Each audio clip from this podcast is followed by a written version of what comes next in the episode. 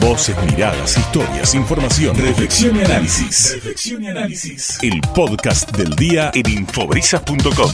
Ustedes recordarán, hace un tiempo nosotros estuvimos charlando con Clara Liz. Clara Liz es activista eh, por todo lo que tiene que ver con la, identidad, ¿no? Ella nos contaba eh, cuál había sido su propia historia, enterándose. Hago este resumen como introducción a la charla que vamos a tener ahora eh, con Guillermo. Guillermo es de acá de la ciudad de Mar del Plata, pero quiero también darle un contexto como para también refrescar esa charla que tuvimos con ella hace unos días cuando se puso a consideración la ley de identidad ¿Qué quiere decir? Que ahora el Estado de alguna manera está obligado a ofrecer algunas herramientas que puedan aportar algún dato a muchísimas personas que están buscando alguna punta, algún dato, alguna cuestión eh, particular que los ayude a encontrar a muchos o por lo menos a alguna persona de su familia biológica. En el caso de ella se enteró a los 27 años que había sido adoptada de alguna manera de, forma irregular. Acá en Mar del Plata hay un montón de hombres y mujeres que buscan a su familia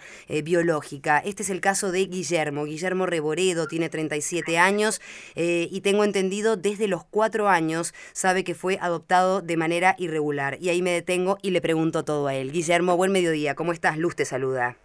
Hola, ¿qué tal Luz? ¿Cómo estás? Muy bien, muy bien. Bueno, cuando vi tú algunas entrevistas tuyas y justo nosotros habíamos estado hablando mucho, ¿no? De la ley de identidad que rige en la provincia de Buenos Aires, con esto que yo hacía a modo de introducción, ¿no? Con las herramientas que ahora eh, uno, uno puede tener para poder encontrar algo, un dato. ¿Cuál, ¿Cuál es puntualmente tu historia, Guillermo? Bueno, mira, yo fui adoptado en la ciudad de Mar del Plata de manera irregular eh, en el mes de octubre del año 1984. Mi familia adoptiva me fue a buscar a, una clínica donde se realizaban aquí abortos eh, clandestinos y también daban eh, en adopción a, niños que venían de embarazos no deseados. y bueno, ahí facilitaban esa, esa adopción, que pongamos en contexto, en esos años, bueno, era como más común esto no digo esto ni a favor ni en contra, eh, pero pasaba, era algo que pasaba frecuentemente, incluso que entiendo que hasta sigue pasando. No en este lugar que ya no funciona más, pero bueno, ahí ese es un poco el resumen de mi historia. Yo me enteré de, esta situación eh, a los 35 años, cuando yo decido iniciar mi búsqueda, a los 34, ah. perdón. Yo sabía que era adoptado desde los 4 o 5 años, de que tengo uso de razón, pero nunca había entrado en detalle de cómo había sido esa adopción, porque bueno, uno va transitando distintas emociones, ¿no? A, lo largo de, una vida, uno a veces eh, esa situación a mí me dio vergüenza, otras veces eh, me daba bronca, eh, a veces yo creía que había sido abandonado, hasta que bueno, empecé a mm. sospechar también que podía haber sido robado. Y bueno, es cuando, cuando fui Pero pasó algo, perdón, perdón Guille que te interrumpa, pero me, me, gusta saber esto, tenés 37, decís que a los 35 y después de, de, de, toda tu vida saber que eras adoptado, ¿cómo, ¿qué te pasó o qué hubo quizá, no sé si alguna situación particular o por qué vos empezaste a sospechar y a preguntar? No, yo sabía que era adoptado, no sabía cuál había sido la forma de adopción. Siempre tuve una familia adoptiva hermosa, la verdad que no, no me faltó cariño ni amor. Pero bueno, cuando fui padre se me despertó un poquito las ganas de saber mi, mi identidad biológica, digamos, ¿no? O sea, saber la verdad de, ese capítulo de la historia que, que me falta. Claro. Así que bueno, ahí, es como que se me despertó las ganas de buscar. Bien. Eh, como te digo, para completar ese capítulo que no tengo, como para saber mi origen, y creo que en cierto punto, tarde o temprano, te pasa y, y es necesario saber también sí de dónde viene uno, porque yo no, mi vida no empezó en octubre del 84, entiendo que empezó mucho antes, y es como una necesidad que surgió también. Mm, ¿Y, y, cómo, cómo te enteraste? Porque vos, bueno, nada, sos adoptado, podés encarar tu búsqueda por esto que estás contando, ¿no? Terminar de cerrar una historia, escuchar algunas respuestas, pero ¿cómo te enterás que fue de manera irregular eh, la adopción? Y yo cuando, cuando tengo, tengo ganas de empezar a buscar, que fue en el año 2019, previo a la pandemia, sí me senté con mi vieja y le dije, mira, ma, contame cómo fue todo lo mío. Eh, yo incluso tengo una fecha de nacimiento que es la, el 27 de octubre del 84, que es cuando a mi vieja la llamaron de este lugar para decirle que yo había nacido, que me vayan a buscar el día 29. Y mi documento, por ejemplo, dice 15 de noviembre, porque bueno, los trámites de... Yo estuve casi más de seis meses, entiendo, sin documento, por ejemplo, sin poder atenderme en una clínica, porque bueno, era un, era un bebé adoptado de manera irregular, o sea, no podía mi familia adoptiva como llevarme a un hospital, por ejemplo. Claro, claro. Entonces, bueno, yo me, yo cuando me, me junto con mi vieja, como que también estuvo buenísimo porque me pude sacar todas las dudas, me mostró el cordón umbilical, me mostró el acta de, de nacimiento que le había dado un doctor acá en Mar del Plata para poder tramitarme el DNI. Bueno, me contó todo cómo, cómo fue el proceso y todo lo que ella sabía. Eh, y fue muy sanador también para mí sí. eh, hablar eso con Y para mi ella también, y para ella también. Sí, total, total. Eh, Me apoya un montón en la búsqueda esta. Más allá de lo, lo- Ella tiene 84 años, está bárbara, mi vieja, la verdad que es un ser hermoso. Y está bárbara, por suerte, de salud. Y me apoya un montón. Eh, es difícil porque yo te leía por ahí decir que tenés algo de documentación, pero que esa documentación carece de validez. Eh, ¿qué, qué es lo que vos tenés como pa- y cuáles son los pasos, no? Porque me imagino que no sé, se te debe se te debe de ocurrir todo el tiempo eh, un montón de posibilidades, de puertas por Sí. golpear, ¿no? Sí, en realidad eh, mi documentación no es que carece de validez, sino Sí. yo estoy inscripto como hijo legítimo de mi familia Ajá, biológica, bien. que era como así se, se, se hacía, como te contaba antes, y hasta a veces ahora incluso pasa en muchas zonas del norte de Argentina, donde van madres con embarazos no deseados que van a, a, a dejar a su hijo en una clínica y bueno, se termina anotando en aquellos momentos, imagínate en el año en los años 80 no había un registro digital como hay ahora, no había tantos organismos que, que estén cruzadas la información, entonces bueno, te anotaban como hijo de tal Exacto. y listo. Así es mi, mi situación particular. Mm, Bueno, esto que estás diciendo me parece clave, Guillermo, porque formó parte de la discusión cuando hace unos años se empezó a hablar de, de- de la ley del aborto seguro, legal y gratuito, ¿no? Justamente visibilizar que todavía hay lugares en donde tristemente se hacen abortos de manera clandestina. Uno de los grandes motivos también es este, evitar que, que- que los bebés eh, te- terminen en lugares, bueno, nada, eh, insospechados y después generando todo esto. ¿Y, y, lo, y cómo, cómo obtenés ayuda? ¿Cómo, ¿Cómo vas por la vida golpeando puertas, preguntando cuáles son los sitios? Bárbaro, mira, está buena la pregunta porque a raíz de cómo se, se difundió el tema y se viralizó, digamos, en redes sociales, me contactó un montón de gente con un montón de, de realidades distintas, gente que le da vergüenza, que no saben por dónde empezar. Y la verdad que a mí me pasó lo mismo. Incluso me han contactado chicos de que han pasado por, por orfanatos casi hasta los 12 años de edad, capaz que hasta por tres familias distintas. Entonces esto creo que moviliza a, a todos los que estamos buscando, a, los, a las madres del dolor que tal vez le robaron el hijo, o incluso a chicos que han pasado por, or- por orfanatos porque la ley de adopción en Argentina ¿Y es muy mala. ¿Te hiciste análisis de ADN? Sí, yo tengo hecho mi ADN ancestral, eh, donde te, van, te sale toda la información genética y de etnias incluso. Ajá. Eh, por ahora lo más cercano que me, que me tocó machear fue con un primo tercero, o sea que hay que remontarse realmente a, a otros continentes y hasta mis tatarabuelos tal vez para poder eh, establecer un contacto con alguien de, de mi familia biológica, digamos, ¿no? Claro, claro. Eh, entonces es difícil, pero bueno, está hecho y eso está trabajando solo, es algo que también le aconsejo a quien busca. Yo, por ejemplo, me decidí a buscar, hablé con mi señora, con mis hijos, bueno, hablé con mi vieja, como te conté, Sí. y después empecé a usar mis redes sociales como, como puente también para que se difunda mi, mi búsqueda. A raíz de eso, en el año 2019, bueno, me contactaron medios de comunicación, Claro. en fin, se armó toda una red de, de ayuda para, para compartir mi historia y eh, también gracias a ese ruido, en aquel momento no estaba esta ley provincial que es muy reciente, que incluso todavía creo que no se está implementando, Sí, pero señor.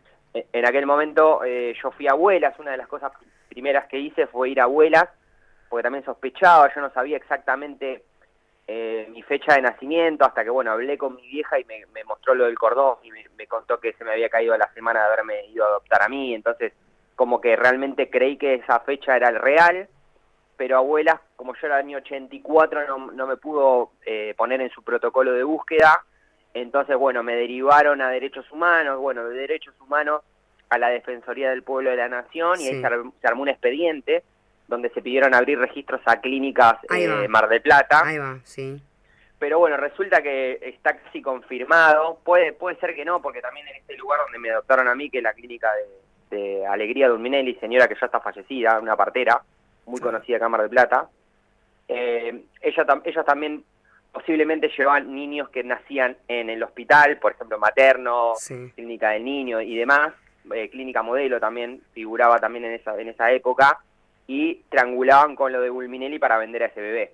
Claro. Entonces, bueno, yo no descarto que haya nacido en una clínica, pero es muy probable que yo haya nacido directamente en lo de Bulminelli porque era el modus operandi, hacía parir a las chicas ahí, ahí mismo entregaban el bebé. Claro, y no tenés absolutamente ninguna posibilidad de contactar con alguien porque decís que esta mujer murió, debe haber otras personas. Sí, yo hablé, hablé, hablé, ah, con, hablé, con, el, hablé con el nieto. Porque al no tener un nombre, qué difícil, ¿no? Porque si vos tuvieras ahí algo. no tengo nada, nada. Claro, Claro, es, muy difícil la búsqueda y como verás, si, si me vas siguiendo el hilo, son varias cosas que uno puede ir haciendo. Es un montón, porque aparte... Tu mucho tiempo. Sí, porque aparte, Guillermo, quizá tu, tu madre biológica, tu padre biológico, andás a ver ellos que saben también o hasta dónde supieron, ¿no? Y andás a ver la otra que te tiro, eh, esto, esto que planteás vos de ver escenarios posibles, yo pienso mucho en esto. Eh, trato de no desfocalizarme de mi presente, que me tiene muy ocupado con mi familia, con mi trabajo, con mi profesión y demás pero uno piensa inevitablemente en, esto, en qué cosas pueden, qué, qué historias se puede presentar del otro lado, porque yo un poco de lo que también me hizo buscar es ser empático, tratar de ver del otro lado qué historia había, ¿viste? Por supuesto. Eh, por eso digo que creo que cuando fui padre me, movilizó mucho porque hasta que no sos padre tampoco entendés mucho del otro lado qué, qué se siente o qué se piensa o, o, o también entender, como te digo, sí si fue un abandono, ¿por qué, por qué esa madre pudo llegar a, abandonar un hijo, o en el caso de que haya sido no deseado, bueno, la obligaron, eh, bueno, hay mil de, posibilidades que, que, se pueden presentar, y también la otra, que es la que más dura es, pero tal vez también uno tiene que estar preparado, es que del otro lado tampoco te quieran conocer. Por supuesto. Sí, claro, claro. Eh, me, me, encanta lo que decís esto de cuando fui papá. Me parece que los papás sabemos, cuando tenemos nuestro hijo eh, en brazos, nuestra hija, nuestro hijo, sabemos que una de las cosas también que le estamos ofreciendo a nuestro hijo es eh, su identidad. Porque nosotros, yo como mamá sé eh, que mi hija tiene determinada sangre, yo como mamá ya sé que mi, hija, ¿me entendés?, puede llegar a tener tal o cual enfermedad, eh, antecedentes. es uno de los disparadores. Y sí. Esa, esa, pavada que vos decís, parece una pavada, pero digo, bueno, yo tengo asma, por ejemplo, ¿no? Digo, ¿qué otra enfermedad preexistente puedo llegar a tener o qué otra patología tal vez hereditaria? Y esas cosas te cuando sos padre, si no, ni pensás en eso. Totalmente. Bueno, y si alguien, por ejemplo, en este momento que te escucha, Guillermo, que, que, mencionaste este lugar, que repetime cómo se llamaba. Em, la clínica era de la partera Gulminelli, Alegría... Gulminelli. Gulminelli. Con G. Sí, con G. Gulminelli. ¿Y dónde funcionaba? ¿Sabes? Incluso está en, mis posteos está esa información en mis redes sociales. Bien. Que bueno, aprovecho a decir, es em, en Instagram soy Guille, arroba Guille Reboredo y en Facebook igual, Guille Reboredo.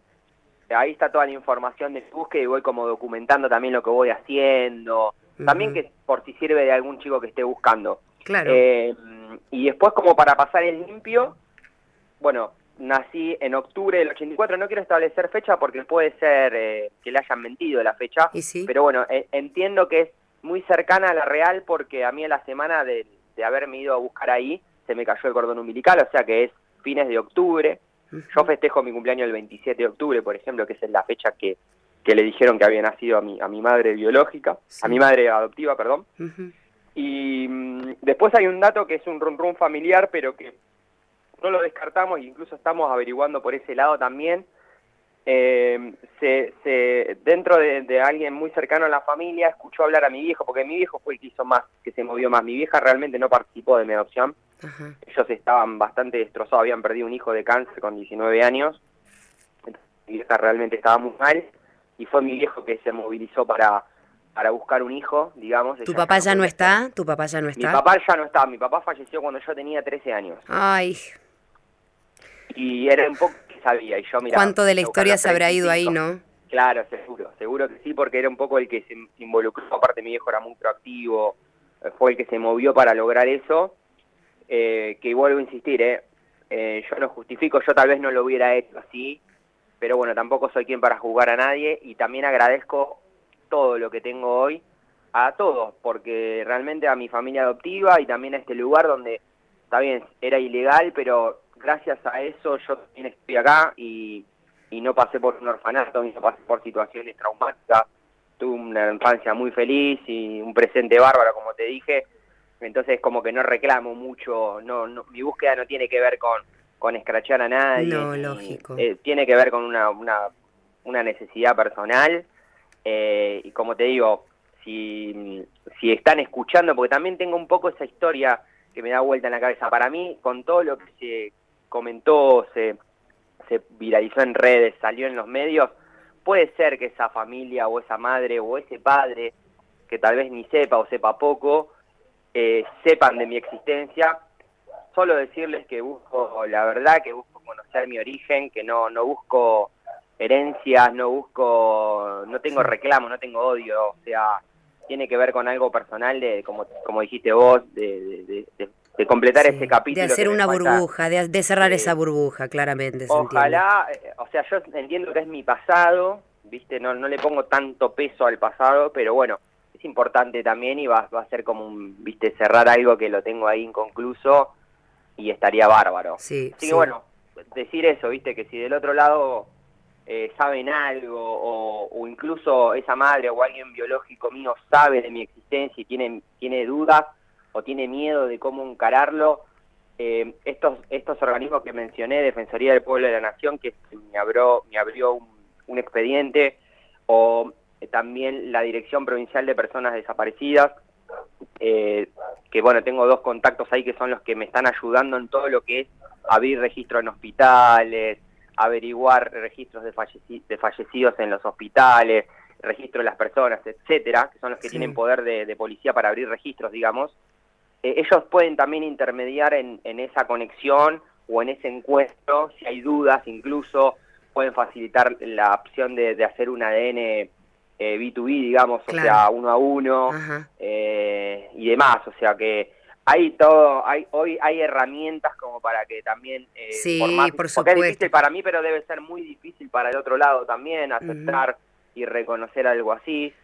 Pero bueno, de mi lado viene, viene viene con mucha paz, con mucho amor la búsqueda, así que eso garantizarles que va que va a ser algo eh, muy muy normal, ojalá, digamos. Y ojalá. se- se me llega a dar, ojalá. Ojalá. Estoy preparándome para no encontrar nada también. Uno nunca porque- sabe. No, bueno, pero uno nunca sabe del otro lado quién te puede estar leyendo, Guillermo, quién te puede Sí. estar escuchando. Estamos en este momento, bueno, nada, eh, uno orienta la búsqueda a la mujer porque es la que te tuvo, eh, digamos, en, en- en su vientre, ¿no? Un- Claro. Tampoco sabemos si ese papá estuvo presente, por eso siempre la, la mujer es la pri- como la primera imagen que uno eh, trata de encontrar, ¿no? Porque en definitiva esta mujer parió te tuvo, ¿me entendés? Entonces por eso orientamos la búsqueda a una mujer que, que, que haya tenido eh, un bebé en esos años, hablamos de octubre. Eh, no me dijiste la dirección, ¿dónde funcionaba este sitio? Esto funcionaba en Jujuy entre Luro y San Martín. Sí. Ah, y no te terminé de contar la historia de este run run que te digo Sí, que ah. había eh, en- muy cercano al entorno familiar. Sí. Que mi madre podría ser de Balcarce y que era muy jovencita. Como que no la dejaba, no la dejaban tener ese bebé y bueno, la, la trajeron acá Ay, ay, ay. y el y, y, y fue a parir a la clínica modelo y de la clínica modelo pasé por lo de Gulminelli. Mira vos. Lo mira tomo vos. con pinzas porque es una de las hipótesis posibles y es la única como que se comenta dentro de eh, un círculo familiar cercano. No es familiar directo, pero es alguien que cuando yo me decido a buscar me dice, mira Guille, yo te voy a contar esto que escuché de tu viejo, Apa. pero bueno, pasaron 35 años, me pude haber equivocado, podrían estar hablando de Claro, otra persona, claro. pero yo lo escuché y te lo tengo que contar. Por Bueno. lo menos teniendo tantas eh, tantas eh, dudas y tan poca probabilidad de no tener ningún dato certero, Mm. no descartamos nada. Así que ese puede ser un, un indicio de búsqueda interesante, el de Balcarce. Bueno, arroba Guille Reboredo con B larga, eh, ahí para, para poder, bueno, que las personas sigan tus posteos, tu historia, ojalá tenga, tenga un, un- un cierre de burbuja bueno, eh, que, que a vos te sirva para poder terminar de construir esa historia, por supuesto que estamos en contacto, Guillermo, te mando un abrazo Dale. muy grande. Muchísimas gracias por la No, por eh. favor, un abrazo A para vos. No, lo mismo, gracias. lo mismo nosotros como medio, me parece que lo mejor que podemos hacer es eso, ¿no? La cantidad de cosas, ojalá ustedes también, como me pasó a mí, hayan ido pensando la cantidad de cosas que, se me ocurrieron a mí pensar mientras Guillermo iba hablando, ¿no? En cómo no hay que juzgar, en cómo cuando se debaten cosas a, nivel nacional uno siempre trata de, injustamente de tomar postura, no, esto no tiene que ser así, no, está mal, que y fíjense las cosas que pasaban y que siguen pasando en la República Argentina, ¿no? La identidad es un derecho y en este caso Guillermo está buscando sus orígenes.